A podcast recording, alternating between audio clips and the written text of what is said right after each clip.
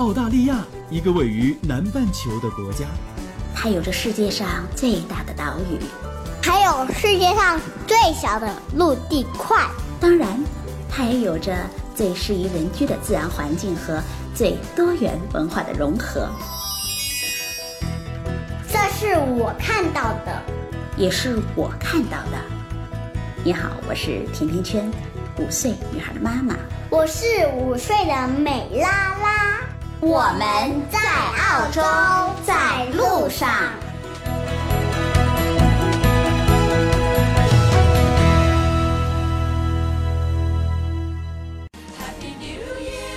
二零一八年二月，甜甜圈在澳大利亚的悉尼向大伙儿问好。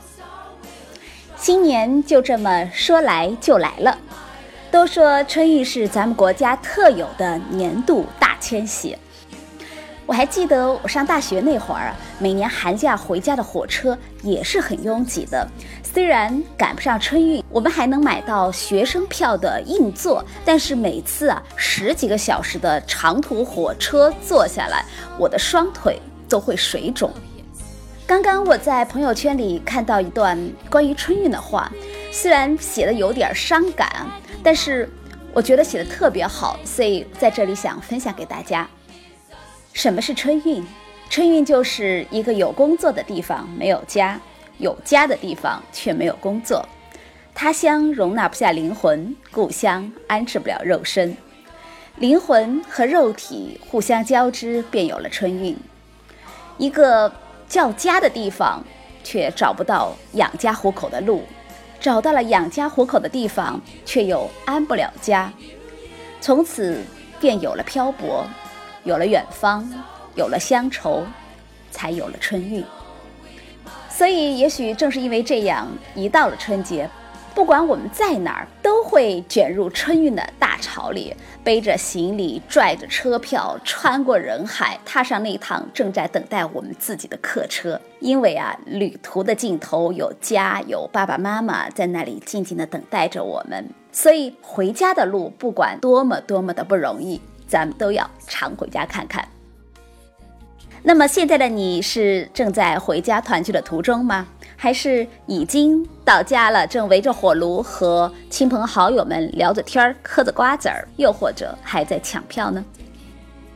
周末的时候，我特地到华人超市去买了一些桂皮、八角、花椒、丁香这一大堆的中国传统的五香大料，打算除夕的时候啊做上一桌子的年夜饭。不过有点悲催的是啊，刚才收到了美拉拉学校发来的 newsletter。今年美拉拉学校一年一度的家长会举行的时间就是二月十五号，也就是咱们除夕夜的六点半到七点半。这个家长会看来是要把我大显身手的机会给打断了。不过我还是会变出一桌子的好酒好菜的。哦，对了，今年的农历春节正好连着二月十四号情人节，在这里呢，甜甜圈先祝福大伙儿有情人终成眷属。春节快乐，健康平安。上一期节目我们聊了移民前怎么样来规划国内家庭财产的话题啊，还有陈叔的故事，没想到引发了这么多朋友的共鸣。一个叫 Jack 听友给我留言说，二零一六年的三月，他登陆了澳洲，在离开中国半年前，他把国内的房子给卖掉了，后来发现这房价依然在涨。现在非常的后悔，他没有好好的规划，也很后悔没有多一点渠道去投资。到现在啊，虽然手里揣着的现金还是那一笔卖房的房款，但是其实却是贬值了。确实，身边这样的例子还有很多。因为很多时候我们不知道，或者是没有去规划，也不知道怎么样来打理，那么就会让自己的资产白白的缩水了。所以今天呢，我们就继续来聊一聊移民理财的话题。人在澳洲，人在海外，该怎样来打理资产在国内的投资渠道呢？又是怎么样？才能在安全性不减的情况下来提高交易的便利性和收益性的话题。再次请出聚爱财的理财专家贝拉。贝拉您好，又见面了，欢迎再次做客 FM 甜甜圈。甜甜圈的听友们，我是聚爱财的贝拉，很高兴我们又见面了。有关于理财问题，大家可以在节目的下面留言，我会一一回复大家。嗯。上期啊，关于移民前如何规划国内家庭财产的干货播出之后，就收到了好多朋友的留言，其中有几个大家特别关注的共性问题，所以今天又特地请来你给大家聊聊身在澳洲如何打理资产在国内投资的话题。没错，即使咱们身在澳洲，也是可以轻松的打理在国内的资产投资的。就像我们上期谈到的，在移民之前，将所有的资产尽量集中在一张银行卡上，这样今后我们的投资都会比较方便。最近国内的互联网金融发展的都比较不错，虽然以前的负面新闻比较多哈，但是随着一系列的监管政策的出台，整个行业都迎来了新生。安全性已经远远胜于从前，银行监管要求二零一八年四月份之前全部都要落地，以及各类的整改政策在明年八月份之前全部要备案完成。也通过 B 二幺的备案，持牌上岗。嗯，小的互联网金融或者是一些不正规的互联网金融都已经清退了，不允许再做增量。嗯，所以以前的骗子公司和一些跑路危机，呃，基本上在二零一八年都不会出现了。除了互联网金融之外呢，嗯，我们还可以购买一些低估值的业绩比较稳定的蓝筹股。您看，二零一七年开始，国内的白马股，甚至一向平静的地产股、银行股都迎来了大爆发，工行的市值超过摩根大通，成为全球市值最大的公司。虽然移民在外，可不要忘记国内众多的投资机会。详细的呢，我们后面可以再展开说。嗯，另外很多新移民其实都是上有老下有小这种两单挑的，怎么样才能够构筑自己的安全垫？比如说，哎，一旦出现了经济意外怎么办？这就是我们通常说的，要在投资渠道中构建安全层。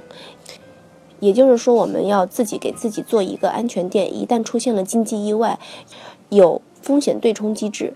这就包括了保险和投资。嗯，在澳洲确实是很多人都会购买私人保险，那最常见的就是私人医疗保险。那我们就从保险说起吧。购买保险的重点应该保障家庭的顶梁柱，收入来源的最大头，也就是说是我们的男主人或者是女主人。只有顶梁柱们能持续的稳定的赚钱，才是对一家老小最好的保障，是不是？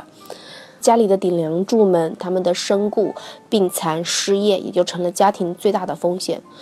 所以，购买保险的顺序应该是意外险、重疾险、医疗险、住院补贴险等等。一个家庭的年度的花销可能要涵盖车、房贷、赡养老人的费用、子女的抚养费用、日常的生活费用等等，可以考虑在五百万上下的保额。重疾险是确认重大疾病后一次性现金赔付的，根据现在医疗费用的保额应该是在五十万左右。就像有一个听友给我们的留言，他说刚刚看完了被刷屏的流感下的北京中年，他说他在想啊，如果是他的亲人。住进了 ICU，需要插管、人工费。那先不提对生命的尊重，他一下子这看病的钱都不知道从哪儿来。医疗保险是每次看病后按照花费的比例报销的，对于没有社保的人来说非常的重要。我们所说的保险的功能是经济的屏障，对冲风险，重在保障，所以几乎不用考虑任何的返还型的保险和投资理财类的保险。因为他们的收益率是非常的低的，我们所交的意外险、重疾险、医疗险这些，最好是，嗯，选择按照每年交费，选择价格比较低的消费型保险。年化收益在百五以上的万能险可以作为理财产品的适当补充，但不是主流。家里的小孩和老人不创造收益，但是会产生负担。保险选择重疾险和医疗险就可以了。另外，保险支出应该控制在家庭收入的百分之十以内。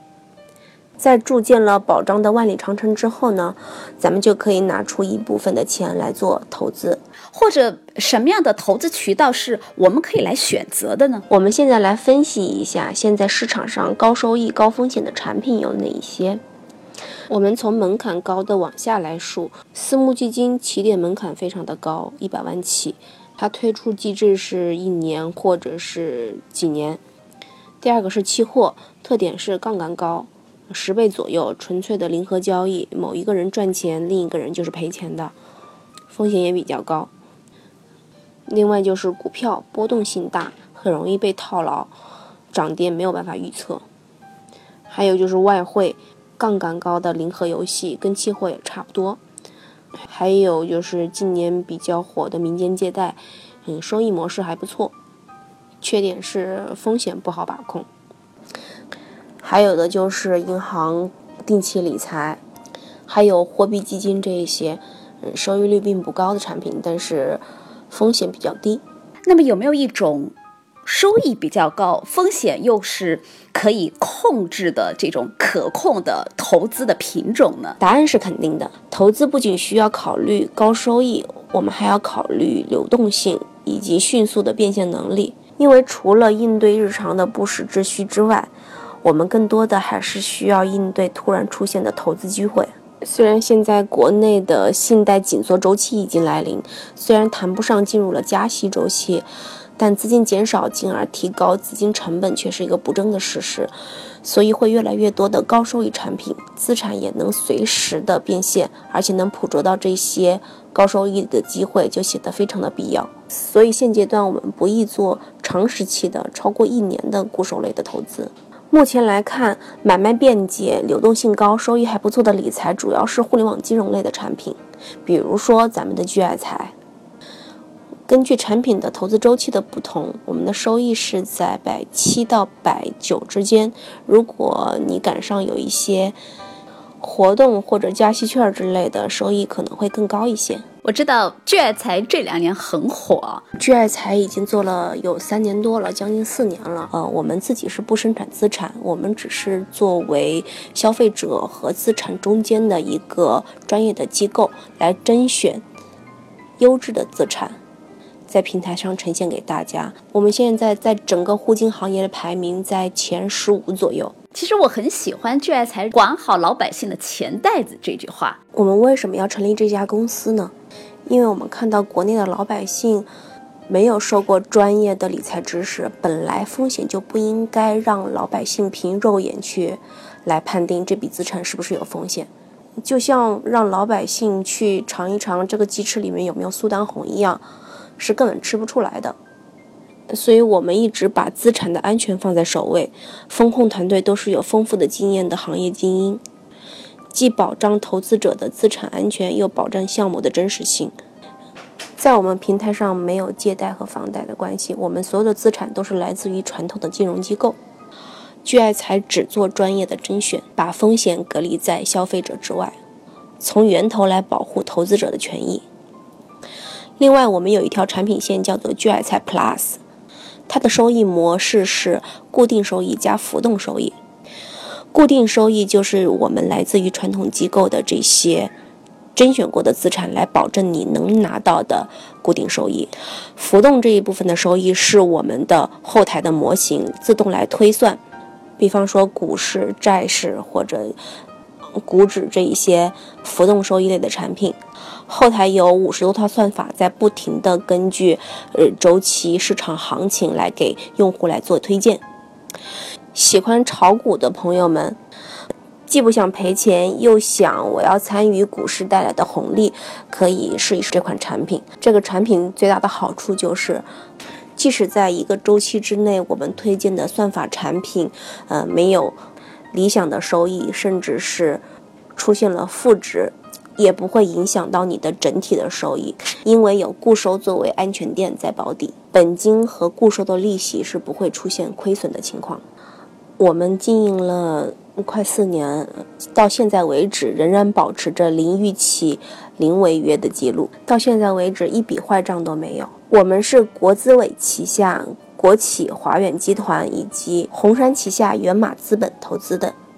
截止到二零一七年底，我们总共的用户量现在已经超过四百六十万人，累计交易额四百个亿左右。我有一些家人和朋友会问我，我们平台上面选择什么样的标的产品才是安全可靠的，或者是更适合自己的？这也是我想问你的问题啊。那你的回答是什么？我的回答是，你只需要考虑你的投资周期以及收益率的情况就可以了。你的资金什么时候使用，是投长期的还是投短期的？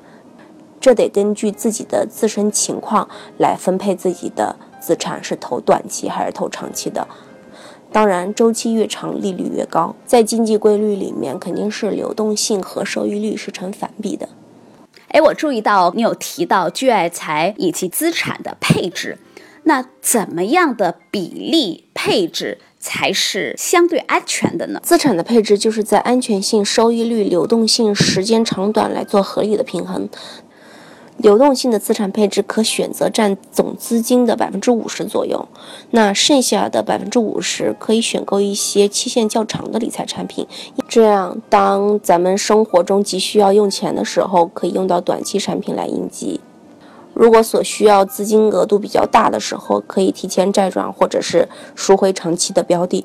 这样的话呢，我们就可以同时兼顾了收益和安全的问题。好，最后请贝拉用一句话来概括一下身在澳洲的移民朋友们该如何轻松打理国内的投资渠道呢？世界时刻变化，经济中心正在由大西洋到太平洋的转变，中国的崛起不可阻挡。我们虽然身在国外。还是要把投资重点放在国内，不要错过了中国崛起的机遇。再加上又赶上了西方的金融危机以及债务危机，我们得把握好机会，否则在中国的财富呈线性增长，移民后也可能会走下坡路。